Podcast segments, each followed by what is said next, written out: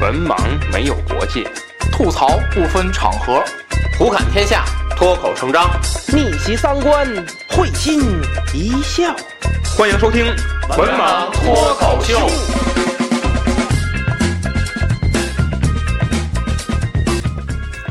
大家好，欢迎关注“文盲脱口秀”的微信公众号，即“文盲脱口秀”五个字。我们将在公众号中推送最新的节目以及主播们各自的文章。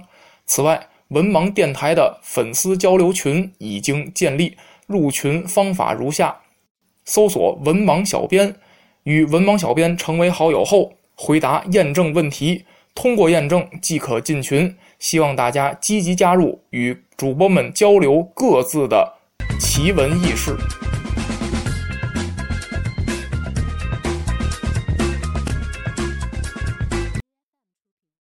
I'm sitting down here, but hey, you can't see me.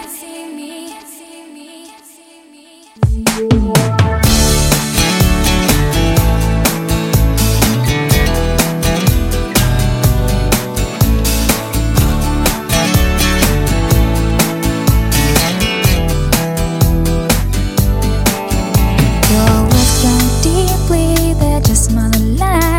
I'm hiding from a distance, I've pay the price. Defending all against it, I really don't know why. You're obsessed with all my secrets, you always make me cry. You seem to wanna hurt me, no matter what I do. I'm telling just a couple, but somehow gets to you. But I've learned to get revenge,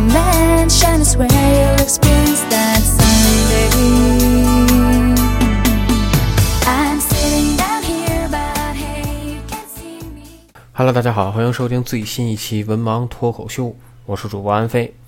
嗯，在上一期节目里啊，咱们主要讲述的是文盲大历史的，嗯，又一个专栏儿啊，又一个不能叫做专栏儿，是又一个呃，今年的重头戏是百年一战回眸啊。上一期讲咱们讲了第一章啊，是这个最后的和平。呃，那么在上一期节目里啊，咱们讲到说。呃，俾斯麦构建了一个非常复杂的一个欧洲大陆的一个体系，呃，主要就是两点：第一个是孤立法国，第二个是和英国保持友好，和嗯奥地利、奥匈帝国和俄国嗯保持一个同盟的关系。那么在上期节目的最后，咱讲到在呃一八七八年的这个柏林会议上，呃，那么德。奥还有德俄之间的关系都出现了不同程度的裂痕，那么最后德国选择了和奥匈帝国进行一个结盟，和俄国呢签订了一个再保险的条约。那么咱们上期节目当中说了，俾斯麦的这个政策是一个非常复杂的一个政策，呃，需要一个在外交上面非常敏锐的人去操作。那么在俾斯麦这个当。德国宰相的时候，这套体系运行的是非常好，但是有一个祸根儿啊。上期节目里咱说了，是因为他无法回避俄奥之间的这个矛盾。那么俾斯麦给出的答案就是选择了奥地利啊，但是呢不会和俄国尽可能的撕破脸。嗯，当时的皇帝呢是德皇威廉一世，呃，威廉一世对于这个俾斯麦的外交政策是一个比较。支持赞赏的态度。那么，为了维持这套体系，俾斯麦给出的策略是，嗯，不去抢夺海外的殖民地，因为当时在海外殖民地比较多的两个国家，一个是英国，一个是法国。嗯，当然了，德法关系非常的差。那么，如果德国再去抢夺海外殖民地的话，英德之间的关系会出现一种的一定的裂痕，所以。俾斯麦是不去抢夺海外的殖民地，呃，一门心思发展自己国家的经济啊，发展自己的这个实力。那么当时的皇帝威廉一世是非常赞同这个策略的，嗯，但是很不幸，嗯，老皇帝威廉一世，嗯，最终是驾崩了啊，最终是驾崩了。呃，在一八八八年的三月九日，威廉一世逝世。那么威廉一世逝世之后啊，他把皇位传给了腓特烈三世。啊，但是腓特烈三世啊，在位时间非常短，哎，九十九天，不到一不到一百天，为什么呢？因为腓特烈三世啊，患上了咽喉癌。哎，所以说，嗯，仅仅继位九十九天之后，就因咽喉癌逝世了。那么，在一八八八年的六月，这个威廉一世的孙子威廉二世继位成了德意志第二帝国的皇帝。那么，威廉二世是德意志第二帝国的一个末代皇帝。哎，因为随着一战的结束，德这个德意志第二帝国解体，威廉二世下台。啊，那么，嗯，他是德意志第二帝国的一个末位皇帝。从威廉二世这开始，整个欧洲的和平就开始着，嗯，不断的这个垮台啊，和平不再是欧洲的一个主流，因为威廉二世的一些措施导致的欧洲局势越发的紧张，也为第一次世界大战埋下了一个伏笔。那么，先说一下威廉二世。呃，威廉二世这个人呢，是这个威廉一世的这个长孙啊。他的父亲呢是刚才说的得了咽喉癌的这个腓特烈三世，他的母亲呢是维多利亚公主的一个这个是维多利亚啊公主啊，她的母亲是维多利亚公主。他们他是腓特烈三世和维多利亚公主的一个长子。那么他出生的时候啊，这个呃，因为一些这个先天的疾病。所以说啊，导致他的左臂啊，看起来不如右臂这么的匀称。也就是说，他两个胳膊这个不匀称，啊，就好比这个大龙的这个大小眼儿一样啊。那么，为了这个弥补这个生理缺陷，所以说这个威廉二世啊，自幼就接受这个军事训练啊，然后骑马呀等等。呃，为了掩饰，所以说他一般都是左臂啊拿着一把剑，哎，显得自己左臂很修长，哎，就像大龙总戴着一个有色眼镜，这是一样的。啊，那么在这个威廉二世他的父亲，就是这个腓特烈三世因病去世之后，嗯，他继位。那么他曾经说过，是英国医生杀了我的父亲。因为什么呢？因为这个腓特烈三世啊，是最开始有疾病症状的时候啊，是被误诊了，没觉得这是咽喉癌，啊，没觉得被这是咽喉癌。但是呢，这个对于腓特烈这个呃儿子威廉来说，威廉二世来说，他觉得这是英国的这个庸医啊，杀死了父亲。呃，他自小啊，这个对于英德之间的关系啊，就非常的处于处于一种分裂的状态。为什么呢？她是维多利亚公主，这个维多利亚公主啊，是一个英国人啊，是一个英国人，是这个英国维多利亚女王和阿尔伯特亲王的这个长女。哎，她是被嫁到了这个德国，所以说从小在接受家庭教育的时候，这个威廉呢，一方面有这个普鲁士这边的家庭教育，另一方面呢，还有这个呃英国这方面的教育。他既羡慕英国在海洋上的这种霸权，同时呢，又这个推崇德意志啊普鲁士在这个陆地上的这种强权，所以说他一直。生活在一种非常矛盾的一个体系当中，因为咱看地图知道，德国它是一个大陆国家，它其实优先发展的就是这个，嗯，陆军。那么海军在俾斯麦当时是压制着发展的，因为俾斯麦觉得这个发展海军呢，容易这个导致，嗯，对于英国关系的这个紧张，所以说他。不发展海军，那么这个威廉呢？他非常向往着这个海军，啊，非常向往海军。嗯，我觉得这个跟他母亲的这个嗯教育啊有这个关系啊，就是一方面啊，先有这个普鲁士的教育观念啊，另一方面呢，嗯，又是这种对海洋和自由的这种热情啊，所以说造成的这个威廉的这个执政观念。非常的矛盾啊，非常的矛盾。那么在他上台之后，嗯，威廉二世尽管在上台之前他和俾斯麦的关系非常好，但是上台之后，嗯，他对俾斯麦的一些为政的措施他不是非常满意的。比方说，他在这个呃有一次这个讲话的时候啊，在一次讲话的时候，他这个带出了自己的观点。这个威廉二世说呀。俾斯麦推行的这个欧洲大陆政策十分狭隘，而今呢，我奉行的是世界政策。德国与世界的含义是一致的，因为各地都应体现德国的这个政策。而当时这个俾斯麦的回应就是：“你对非洲的蓝图啊，确实很美好，但是我对非洲的设想却基于欧洲，因为法国在右左边，俄国在右边，而我们在中间，这就是我的非洲蓝图。”哎，因为这个事儿啊，这这这两个人没少打架啊。那我们听一听。呃，他们是怎样进行打架的？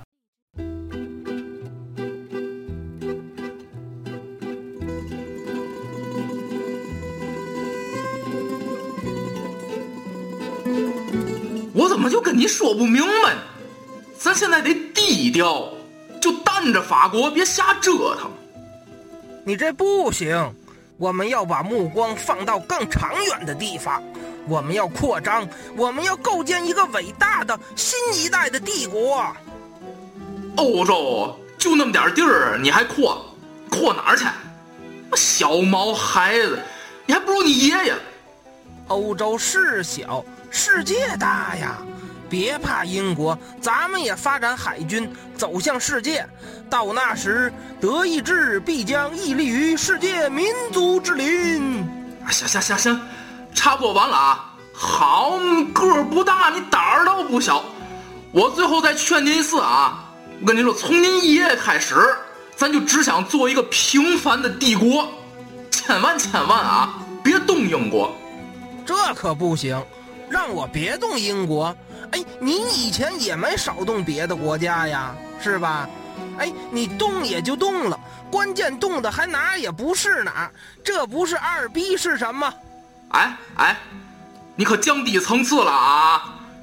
对，我从今天开始不要脸了，你给我收拾东西，滚蛋！走就走，看玩意儿。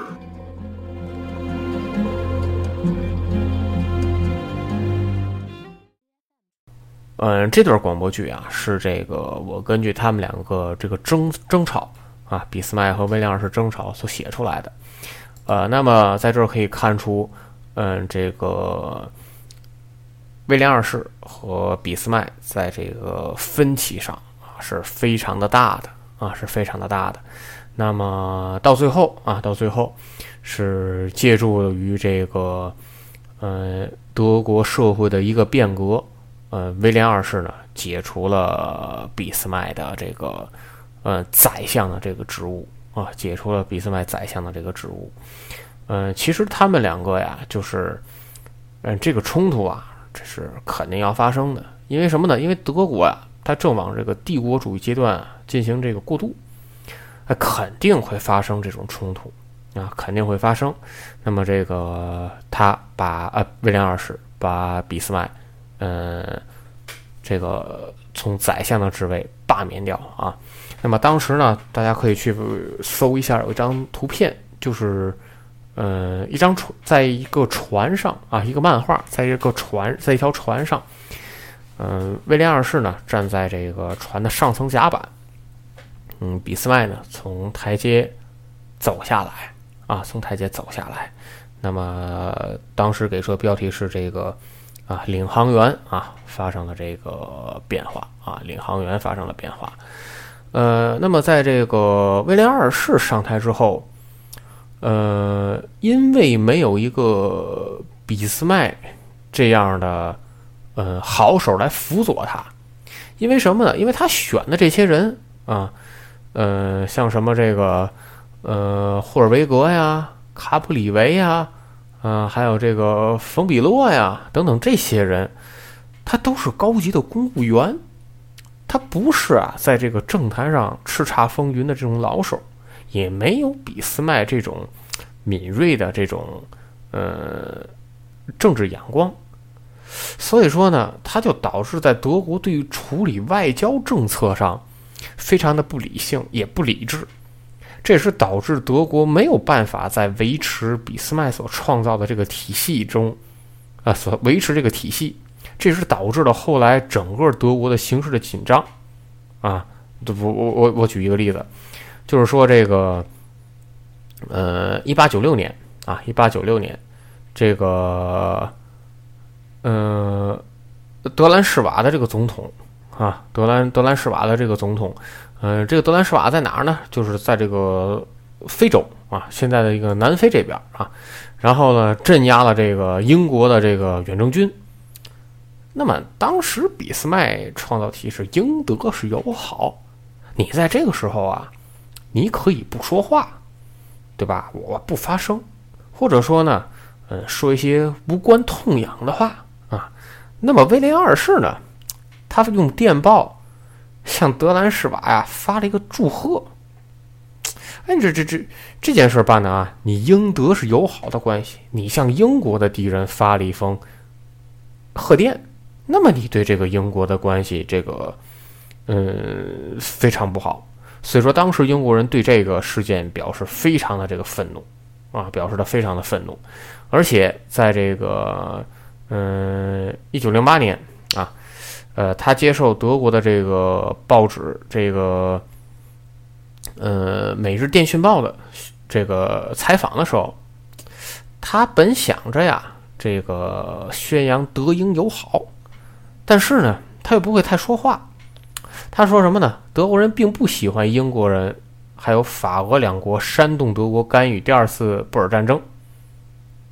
而且他还讲了一句：“这个你们这些英国人呐，这真是疯了。”哦，这句话当时根本连根本不敢发表啊，连他的这个这个这个底下的这个大臣们。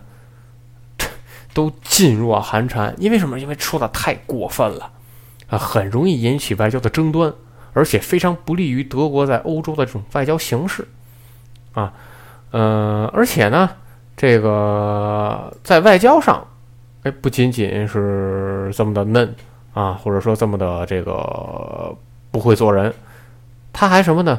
他还接受了这个，呃，十九世纪末马汉。啊，战略家马汉提出的这个海权论，啊，提出的这个海权论，就是说，呃，这个谁控制了海洋，谁就控制了这个世界。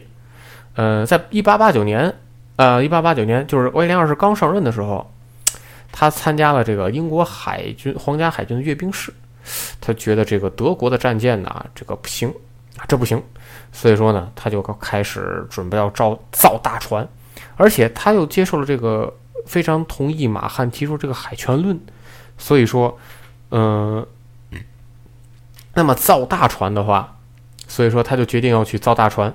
造大船挑挑战的是谁呀？英国呀！当时欧洲，包括世界最强大的海军就是英国皇家海军，啊，就是英国皇家海军。那么你造船计划的开始。啊，造船计划的开始，实际上是挑战了英国皇家海军，甚至是英国的这个底线。那么，这对于英德关系来说是非常恶劣的一个事情。啊，这是一个非常恶劣的一个事情。那么，这个，呃，性格的冲动，而且又去造这个海军啊，对于。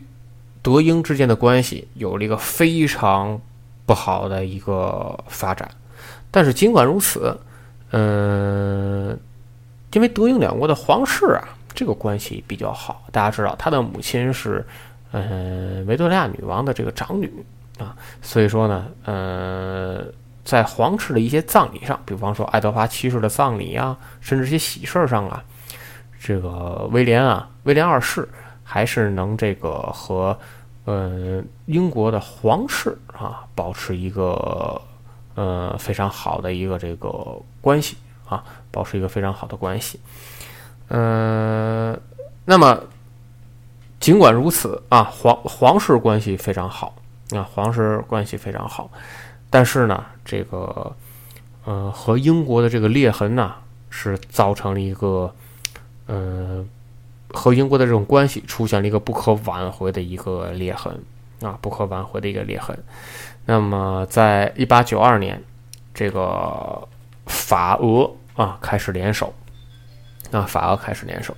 呃，因为当时呢，这个法国呃非常的孤立，这个像俾斯麦弄的这些政策一圈儿啊，啊，一一圈儿，然后这个，嗯，没朋友啊。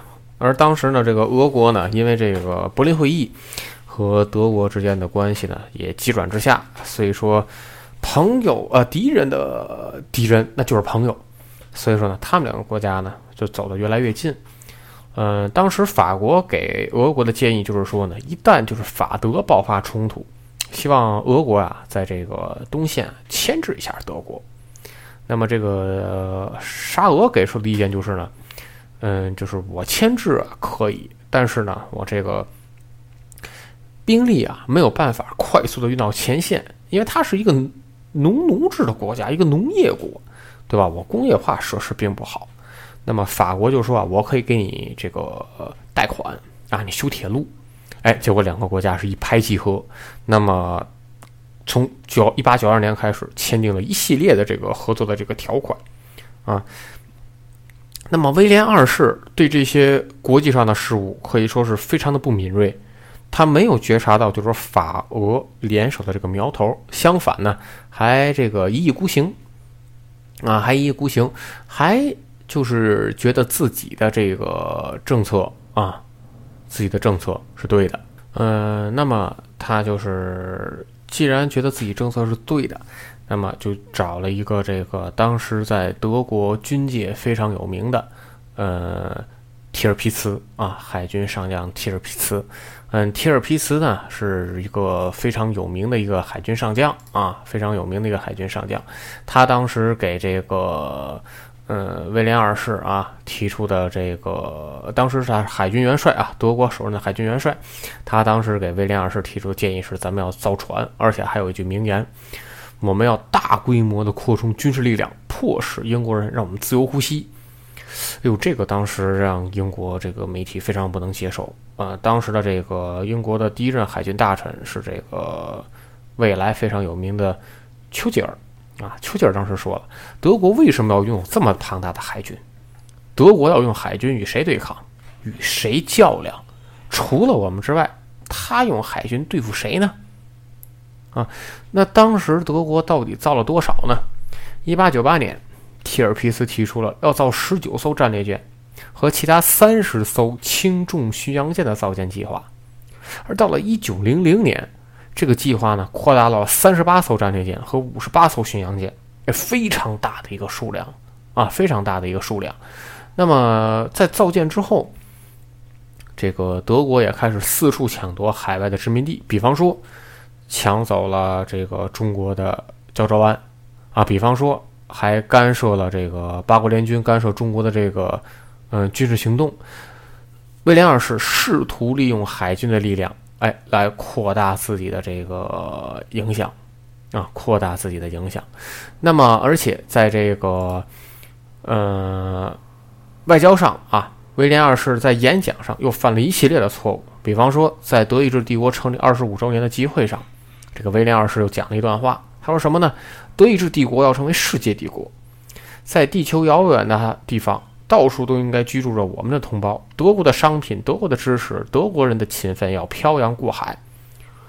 当时的英法俄全惊了，他们觉得自己身边是一个火药桶啊！所以说，在一九零四年，这个英法达成了一个协议啊，英法达成了一个协议。那么这个协议呢，就导致了在一战历史上非常重要的一个事情啊，一战之前非常重要的一个事情，叫做摩洛哥危机。啊，在这个危机里面，就标志着英法联盟和英德的一个决裂啊。那么摩洛哥危机是什么一回事呢？嗯，摩洛哥危机啊，分为两次，嗯，这是两次合在一起，统称为摩洛哥危机。呃，那么在这两次摩洛哥危机当中，嗯，主要就是英国和德国之间外交政策的一个转变，因为咱们刚才提了。呃，威廉二世听取了海军元帅提尔皮茨的建议，开始大范围的大规模的去制造海军的舰船，而且去争夺海外的殖民地。那么，终于在一九零四年，啊，一九零四年，呃，英法签订了一个这个呃协定。这个协定主要说明什么呢？主要说的是英国承诺不干涉。呃，法国承诺不干涉英国在埃及的行动，而英国呢则承认摩洛哥是法国的势力范围。那么英德的这次，呃，英法的这次协定损害了德国在摩洛哥的权益。呃，那么德皇啊，德皇这个威廉二世造访了这个摩洛哥的成都呃城呃这个城市丹吉尔，呃，宣称还宣称德国要维护这个摩洛哥的这个独立啊，而且呢，呃，德国还把这个。呃，这件事情提交到了这个国际的会议进行讨论。那么，在这个国际会议上讨论的时候呢，结果这个德国呢，只是德国只有这个呃奥地利啊来支持他的这个协定，支持他的主张。但是法国呢，得到英、俄、意大利、西班牙还有美国的这个支持。那还有美国的支持，嗯，这次事件呢，呃，导致德国受到了这个非常大的一个孤立啊，德国非常大的一个孤立。那么，呃，尽管说在这次会议上，嗯，德国呢选择了认怂啊，呃，但是在摩洛哥的这个问题上呢，还埋下了一个伏笔啊，埋下了一个伏笔，就是第二次的这个摩洛哥危机。那么在第二次摩洛哥危机的时候呢？这个法国在这个第一次摩洛哥危机之后，占领了乌吉达，又在卡萨布兰卡登陆啊，卡萨布兰登陆。那么，在一九一一年啊，这个摩洛哥的首都呢，爆发了这个反对法国的这个人民起义。那么，法国呢，就趁机以保护侨民为由啊，占领了很多城市。那么，德国呢，一看，哟，法国占领那么多城市了。啊，损害了我们的利益，就要求呢，把这个要求法国呀割一部分非洲的领土给德国作为一个补偿。那么当时法国对于德国的这个嗯提议呢是置若罔闻啊，置若罔闻。那么这个七月一日啊，这个德皇啊威廉二世借口保护德国商人的这个权益。啊，派遣了一个战舰“豹号”前往了摩洛哥的这个港口阿加迪尔。啊，史学家呢把这次战争危机称为这个“豹的跳跃”。那么这一次等于说是挑战了英国的一个底线，因为英国是一个海洋上的强国。那么德国派了这个战舰去，实际上是彰显了德国的这个武力。那么对于英国来说，这个是非常呃非常不能够。这个接受的啊，非常不能够接受的。那么这次，这次导致了英国和关系变得甚为紧张啊，甚为紧张。而且英国根据英法协定开始支持了法国啊，开始支持了法国。那么当时啊，当时英国的这个财政大臣，就是后来的英国的首相劳合乔治啊，发表了一个演说。呃，暗示英国可能会因为摩洛哥问题与德国进行战斗，而且呢，还相应的进行了海军的动员，啊，相应进行了海军的动员。那么，尽管咱们之前说，啊，尽管咱们之前说德国开始呃造舰艇啊，呃造大船，但是呢，这个在总的这个船只的数量上。德国呢还是不如英国啊，基本上英国的海军数量是德国的两倍啊，所以说这个要想真的发动战争，德国现在的实力也不行啊，也不足啊，所以说这个而且呢，呃，德国国内呢又爆发了一些小的一些经济危机，所以说德国只能选择呢退让。啊，与法国呢签署了一个谈判的一个协定，啊，十一月四日啊，这个僵持了四个月之后，法德达成了一个协议，德国呢承认摩洛哥啊是法国的领土，而法国呢则给予了德国一部分这个法属刚果的领土呢作为一个补偿，啊，作为一个补偿。那么这两次，这两次这个摩洛哥危机。导致了英法英德从一个同盟的关系走向了一个呃不惜一战的啊一个对立的一个关系啊。当时的这个呃老霍乔治有一句名言啊。屈服于德国换来的和平，对我们这样的大国来说是一种难以忍受的屈辱，啊！而当时在这个德国也开始了有这个反英国的一些言论，比方说，我们只有唯一的敌人，你们都知道，他蜷缩在灰色海峡的对面，满怀嫉妒啊，满怀愤恨。我们只有一个敌人，英国。其实最开始。德国在欧洲大陆上只有真正的一个敌人，就是法国，因为阿尔萨斯、洛林的问题，还有普法战争的问题。那么，威廉二世从造船、呃两次摩洛哥危机，还有发表的这些不负责任的演讲上，把英国拉进了这个事情来，而且把英国推到了德国的对面，英法形成了一个联盟，而法俄又是一个联盟。那么就我们我们就发现了英法俄一个三国协约啊，一个三国协约。那么当然，呃，威廉二世那，威廉二世，呃，俄奥是一个同盟。那么他又拉拢了意大利。为什么拉拢了意大利呢？呃，因为意大利啊，在争夺非洲的殖民地的时候，和法国有一些细小的摩擦，所以说他拉拢了意大利，组成了一个三国同盟。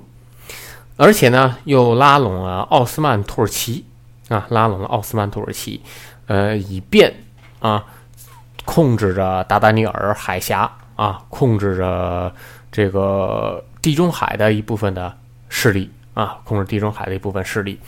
那么，呃，从而形成了一个三国同盟啊，形成了一个三国的同盟。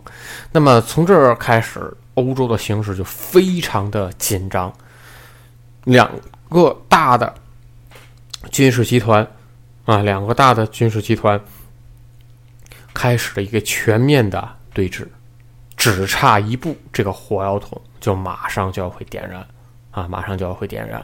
那么，针对这些紧张的形势，德法开始相应的去制定他们的作战计划。啊，这是两个非常有名的作战计划。法国叫第十七号作战计划，而德国的叫施里芬作战计划。那么咱们分别来说一下这两个作战计划。嗯，这两个作战计划呢，都是基于他自身啊自身的国家的这个需求，还有说他们自己国家的这个目的而进行一个制作的啊。那么先说说法国的这个第十七号作战计划。呃，因为在普法战争当中啊，法国遭受了失败，所以说最开始呢，法国的作战计划呢都是防御啊，都是防御。那么以防御呢为主啊，以防御为主。那么而十七号进攻计，而十七号作战计划呢，是一个这个攻击的一个计划啊，攻击的一个计划。它是在这个一九一四年啊，这个。嗯，以法国的著名元帅霞飞啊制定的一个这个作战的一个计划。那么当时呢，在这个法国，因为这个普法战争失败，所以说呢，它主要是修建了一些呃要塞，嗯，比方说以这个呃阿尔卑斯山开始。直接修到了像贝尔福啊、凡尔登啊伸展开来，而且在厄比纳尔和图尔之间呢设计了一个缺口，是为了迎接敌人进入这个巨大的陷阱。而且在普法战争当中呢，这个法国学会了利用交叉火力而进行这个歼灭。然后呢，凡尔登以北呢是这个卢森堡、比利时，还有这个阿登森林。啊，这是法国最开始进入的是一个防御的一个作战计划。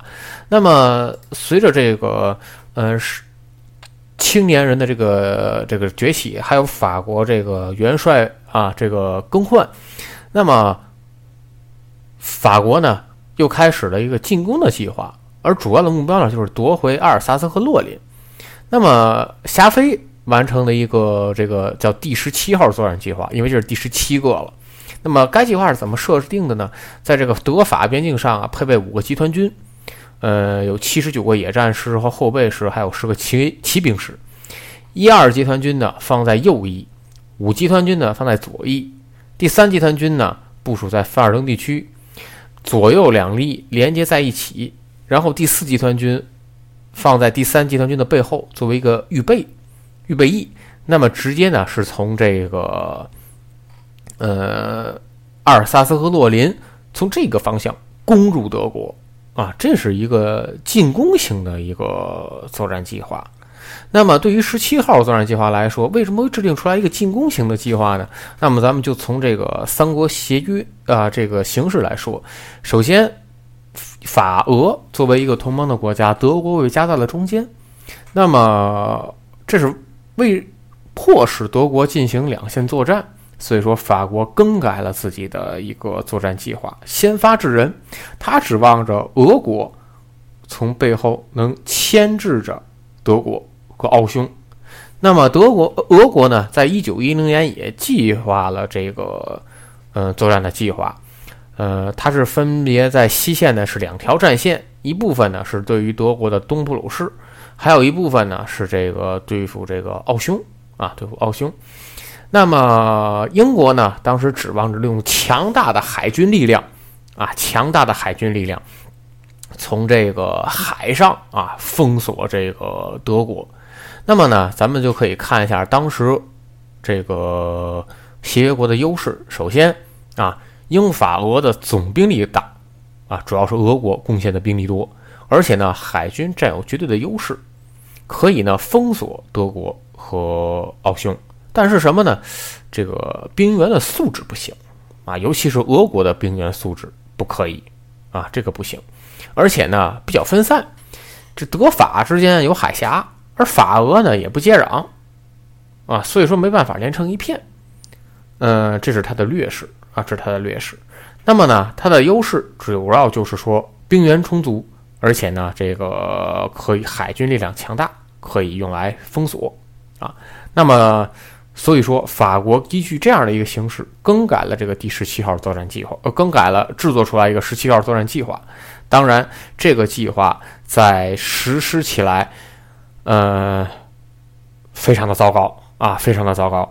那么，在进攻的时候，遭到了德国的疯狂的反击啊，德国的疯狂反击，嗯，导致这个作战计划没有达成。而反观德国啊，他制定了一个非常有名的施里芬计划。那么，相对于三国协约的一个优势，三国同盟它的优势在于哪里呢？咱们先看一下，呃，德在陆军的素质上要比俄国要好啊，要比三国协约要好。因为当时德国拥有着欧洲最强大的陆军啊，强大的陆军，而且俄奥两国、德奥两国接壤，这个士兵啊易于协调啊，易于协调。嗯，装备呢也非常的精良，领土呢都连成一片，兵员的调动比较灵活。但是，因为他们都没有更多的海外殖民地，所以说他们能支配的只有本国的资源。啊，只有本国的资源。呃，没有办法利用殖民地还有中立国的资源，所以说德国拥有了强兵，三国同盟有着强兵，但是资源少，而这个俄奥，呃，而这个英法啊，英法组成的这个协约，尽管上兵员的素质上不如德国，不如奥匈，那么他们拥有的资源更加的丰富。可以进行一个长期的作战，所以说，相对于这个协约国的计划，德国必须采用一个速战速决的计划。那么，这个计划就是闻名于世的史蒂芬计划啊，史蒂芬计划。那么，在一战之前，这个史蒂芬计划已经做出了一个这个呃非常完整的一个方案。这个计划的实行人呢是。史蒂芬，啊，是史蒂芬。这个史蒂芬呢，是这个呃毛呃这个毛毛奇的继任者瓦德西的下一代统帅部的继承人啊，总总参谋长嘛。第一开始是老毛奇，然后呢是瓦德西，呃，第三任是这个史蒂芬啊，第三任是史蒂芬。那么施里芬在辅佐老毛奇与瓦特西的时候呢，就对法国和俄国呢尽力了一个进行了一个研究。呃，虽然普法战争当中法国丢掉了阿尔萨斯和洛林，但是法国的这个精锐部队的有生力量并没有被德国的削弱啊，并没有被打败，所以说这个陆军依然是法国啊非常的强大。那么。俄罗斯呢？这个俄国虽然这个部队非常多，像刚才说了，但是装备呢非常的这个落后，而且呢这个铁路网也非常的这个不发达，所以说呢要想从集结到前线，非常的漫长这个时间。所以说在连这个呃研究了双方的力量对比之后，这个施里芬呢产生了一个大胆的设想，就是什么呢？德国。铁路网非常的发达，而且兵员的素质非常高，那么德国的兵力能够进行迅速的一个动员，那么动员起来之后，可以先击败法国，啊，就是说以优质优势兵力击败法国，然后掉头为头去对抗俄国，因为施里芬当时判断，就说以俄国这个落后的这个呃动员体制，还有这个铁路计划。他觉得得要六到八周的时间才能完成一个军事的一个集结，而当时呢，普鲁士有这个密集的这个铁路网，啊，完全有能力先行进行军事调动，并且打败了这个法国，然后再转回头去对抗俄国。实际上，施里芬计划的一个核心就是什么呢？时间差，啊，速战速决的打败法国，然后调转回头去再去打俄国。啊，它是这样的一个这个，呃，作战计划，这样一个作战计划。那么呢，施里芬把这个第一份的方案进行了不断的这个完善，最终形成了一个在交给小毛奇的时候一个完整的一个作战计划。那么这个完整作战计划是怎么制定的呢？将德国的全部兵力分成两线，一部分是对付俄国的东线，还有一部分是对付法国的西线。其中西线部队七十九个师，而东线呢设计了十个师和一些杂牌的地方武装。实际上，东西两方两个方向兵力的对呃这个比大概是一比八。那么西线呢分成左右两翼，右翼部队六十八个师，左翼部队十一个师，比重差不多又是一比八。左翼部队呢分配在凡尔登地带，啊，凡尔登地带，这个地带呢。是这个法国对德国防御体系的一个重点啊，其他的部署在法德边境上啊，就是做成一个防御的一个态势。那么德军的主力在哪？德军的主力在西线，而西线当中的右翼又是德军当中的主力当中的主力啊。那么作战意图是什么？当施里芬计划打响的时候啊，施里芬计划实行的时候，战争打响。东线德军呢，他的目标就是牵制住德军，呃，牵制住俄军，守住东普鲁士的边境。那么西线德军的任务，右翼以凡尔登地区为轴心，向西南方向进行一个旋转，就是以一个逆时针的方向进行一个旋转，攻击欧洲的中立国比利时和荷兰，从比法的边境进入法国，横穿比利时的平原。那么呃，这个凡尔登地区的这个守军，则是诱使法军进入德国，诱使法军进入德国。那么，为什么要诱使法军进入德国？要给右翼的德军创造一个包从背后包抄法军主力的机会啊，包抄法军的主力的机会。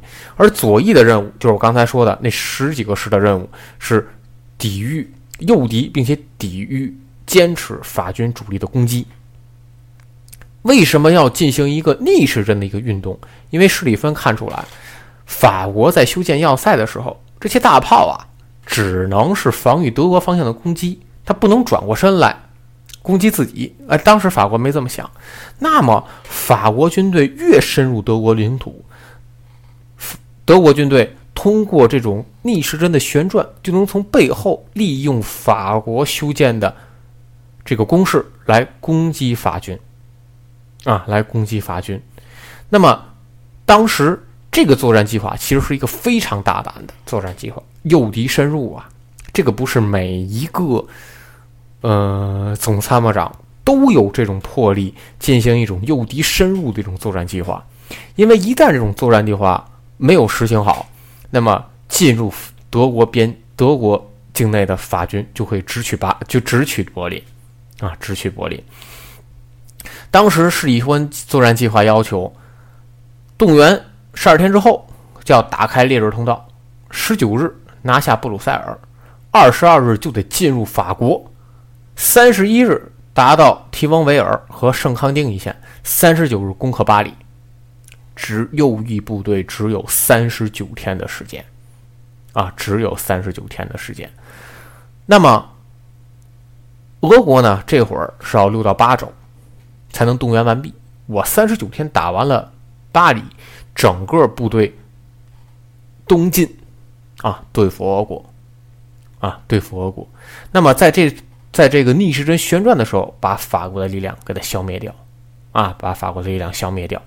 那么为什么要取掉比利时？因为什么呢？你要不取掉比利时的话，直接进攻法国会遇到这个碉堡。啊，遇到这个碉堡非常不好，不好打。所以说，这个史蒂芬留下了一个非常令大胆的一个计划啊，非常大胆的一个计划。嗯，但是呢，这个作战计划大家都知道，嗯，最后是失败了啊，最后是失败了。那么。后世的一些史学家啊，觉得这个计作战计划的失败，嗯，不是施里芬计划不够好，而是呢有这个他的继任者施里芬的继任者小毛奇对计划做出了一个修改。那么咱们先看一看这个小毛奇呀是怎样修改这个作战计划的。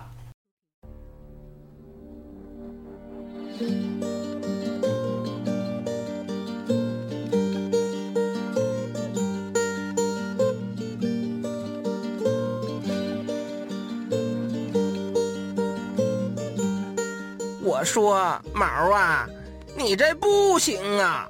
法国这回的十七号作战计划，直接冲着咱们的要害就来了。这帮子老炮，这是要把咱们的活路堵死啊！这万一守不住，咱们的右翼部队啊，不就被结扎啊？不是就被包围了吗？哈哈哈哈！主公只知其一，不知其二。法国，这叫十面埋伏之计。微臣早有一计破之，名为“金猴探海之计”。你个老炮儿，别提你那个金猴探海了啊！十年前的老掉牙了。现在对方兵力多了去了，而且俄国修铁路了，那个军队呀，说扑过来就扑过来，咱惹得起吗？哈哈哈哈！主公只知其一，不知其二。我们的兵力虽然不可能凭空增加，但是可以进行调整，重新分配。以前咱们西线是一百八十万，现在降为一百四十万，多余的都放在东线。此为左拥右抱之计，足以填补金侯探海之计的缺陷。哎呦！西线少了四十万人呢，这可不行啊！哈哈哈哈！主公只知其一，不知其二。西线同样可以略作调整。咱们原来右翼上五十三个师，面对凡尔登构成的进攻中枢有十个师，而左翼只有九个师，不妨调整为左翼三十万，中枢四十万。右翼七十万，共一百四十万。嗯，确实像干的。那我们君臣就剑指巴黎喽。主公安坐，保证拿下巴黎。哈哈哈哈哈哈！这帮玩意儿把我的计划全给玩坏了。右翼的七十万恐怕远远不够啊。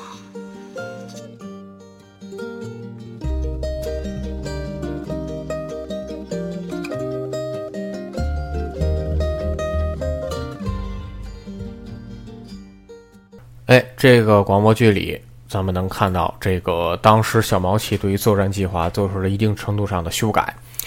呃，对于这个修改啊，史学家一直持不同的意见。有的人说这次修改导致了整个史蒂芬作战计划的失败，嗯，还有人说呢，这次修改呢是不得已而为之。那么咱看一下战争爆发的时候，这个协约国还有同盟国的这个态势，就是因为有着法国贷款的援助，所以说俄国的铁路网的建设要比施里芬制定计划的时候要快很多。啊，要快很多。那么有了出众的铁路网，也就是说，俄国它能它的军队的动员速度就快很多，而且这个兵力也要比当时的人数也要多很多。所以说，小毛奇基于这个当时俄国的这个改变，对计划做出了一定程度上的修改。比方说，这个因为当时德国有人口增加嘛，小毛旗用来增强了东线。那么这就是结果，西线的兵力减少了，这是第一个修改，增加了东线，修改减少了西线的兵力部署。原计划西线兵力是一百八十万，现在呢变成了一百四十万，啊，变成了一百四十万。呃，而且，呃，在东西线的上，西线的兵力部署上也有一定的改变。有人说东线你进行一个嗯兵力上的增加。我还可以这个理解，因为什么呢？因为这个东普鲁士嘛是德国的这个发祥之地。那好，关键是西线的兵力部署，等于说是破坏了这个施蒂芬计划。嗯，最开始的施蒂芬计划左右两翼是一比八啊，差不多一比八。那么小毛奇对于西线的部署是左翼三十万，中部四十万，右翼七十万。那么也就是说，左右的比变成了一比三，大概是一比三的一个比。那么右翼被减轻，实际上就是德国最主力中的主力部队被减少了。那么也就是说，攻坚能力和推进速度都不如施里芬计划预定的七十万的人，呃，预定的这个人数要多，而且它的速度肯定也不如施里芬计划所预计的。那么没有办法。早先拿下巴黎，取得对法国作战的胜利，也就没有办法整个军队进行东进去对抗俄国，啊，去对抗俄国。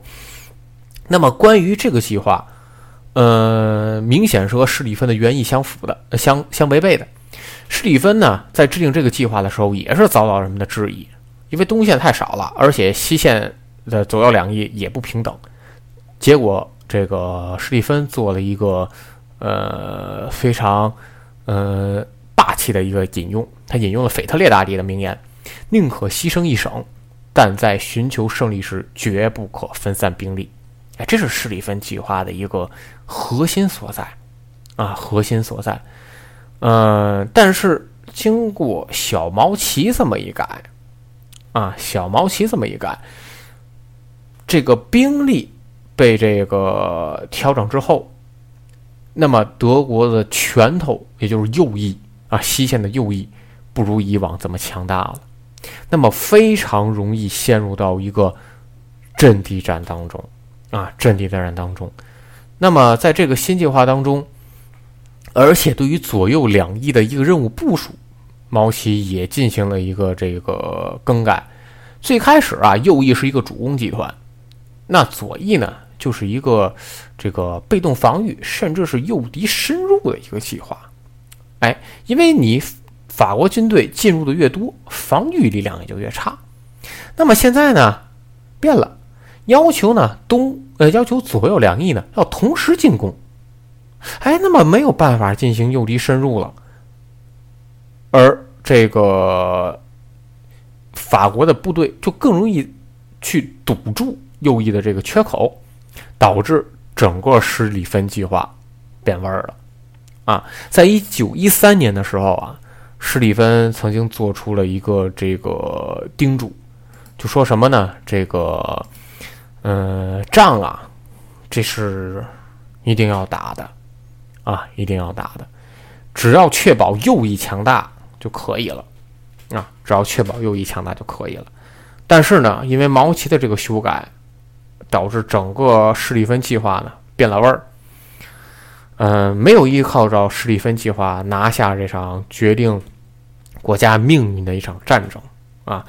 嗯，对于毛奇的修改谁优谁劣，这个史学家也没有一个明确的定义啊，史学家也没有明确的定义。呃，呃，只能说这是毛奇啊，小毛奇根据当时的一个形势做出的一个这个修改。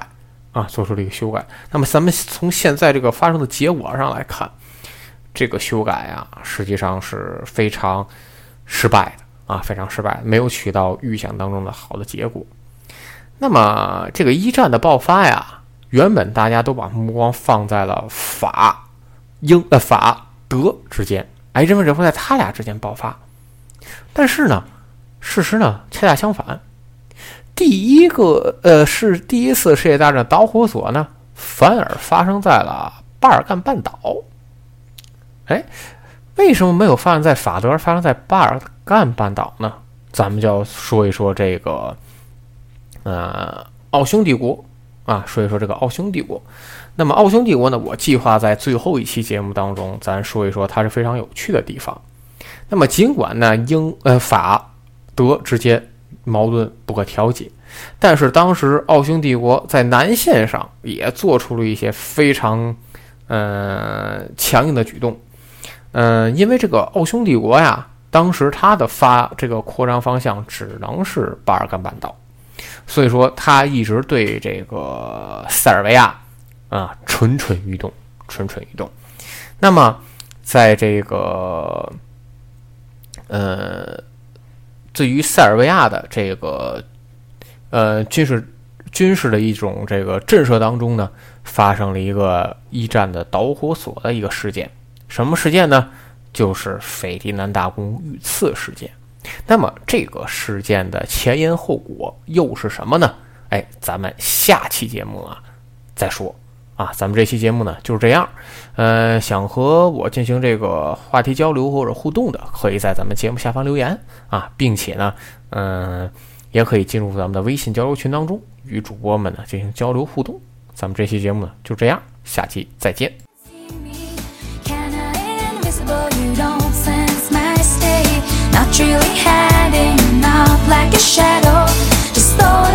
just